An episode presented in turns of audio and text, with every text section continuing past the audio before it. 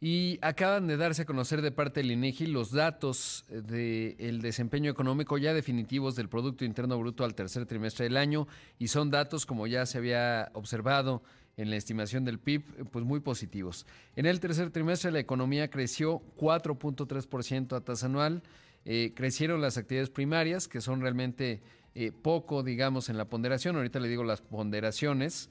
Eh, pero bueno, son, bueno, de una vez se lo digo, 3.8% representan del total del PIB las actividades primarias, obviamente son todas las, lo que tiene que ver con el sector agropecuario, agrícola, etcétera. Bueno, el hecho es que eh, así creció. Las actividades secundarias que tienen que ver justamente con las manufacturas, la construcción, la minería, representan 34% del Producto Interno Bruto.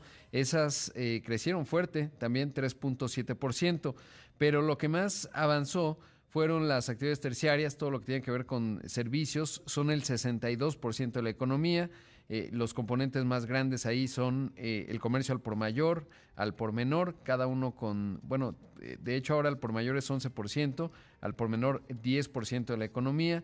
Luego vienen otros componentes, por ejemplo, servicios inmobiliarios de alquiler de bienes muebles e intangibles, 9.8% del total del PIB. Y ello creció fuerte, también 4.5% tasa anual. Si lo vemos comparado con el segundo trimestre, aceleró la economía, veníamos con una tasa de crecimiento de 1.9% en la primera mitad del año, bueno, pues aceleró 0.9%, ahí se ve lo que le digo, las actividades terciarias aceleraron 1.1%. En total, en los primeros nueve meses del año, el país va creciendo 2.8%. Es interesante porque eso hace pensar que la economía pues va a, cerrar digamos, con un crecimiento por lo menos de 2.5%, pero si hay un cierre fuerte en las actividades eh, terciarias en el tercer en el cuarto trimestre, pues entonces podríamos ver un crecimiento de hasta 2.7%. Evidentemente lo que planteó el presidente de que la economía iba a crecer 4% este año, pues no tiene correspondencia con la realidad, ¿no? Es fantasía.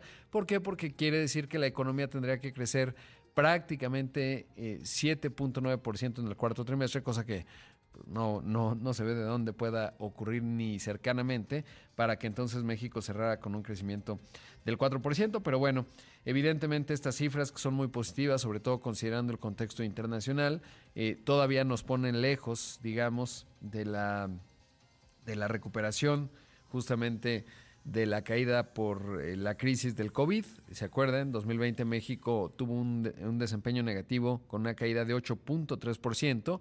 El año pasado crecimos 5%. Si este año crecemos 2.6%, 2.7%, pues habremos tenido un avance de 7.7% frente a la caída de 8.3%, pues todavía estamos eh, algo abajo, esperemos llegar el próximo año, pero claro, eso sin contar ya el proceso de inflación y además el crecimiento demográfico, que son temas fundamentales. De hecho, también se dio a conocer el índice global de actividad económica, eh, el IGAE, digamos que nos da una fotografía ya más completa de cómo cerró septiembre y no es un mal dato.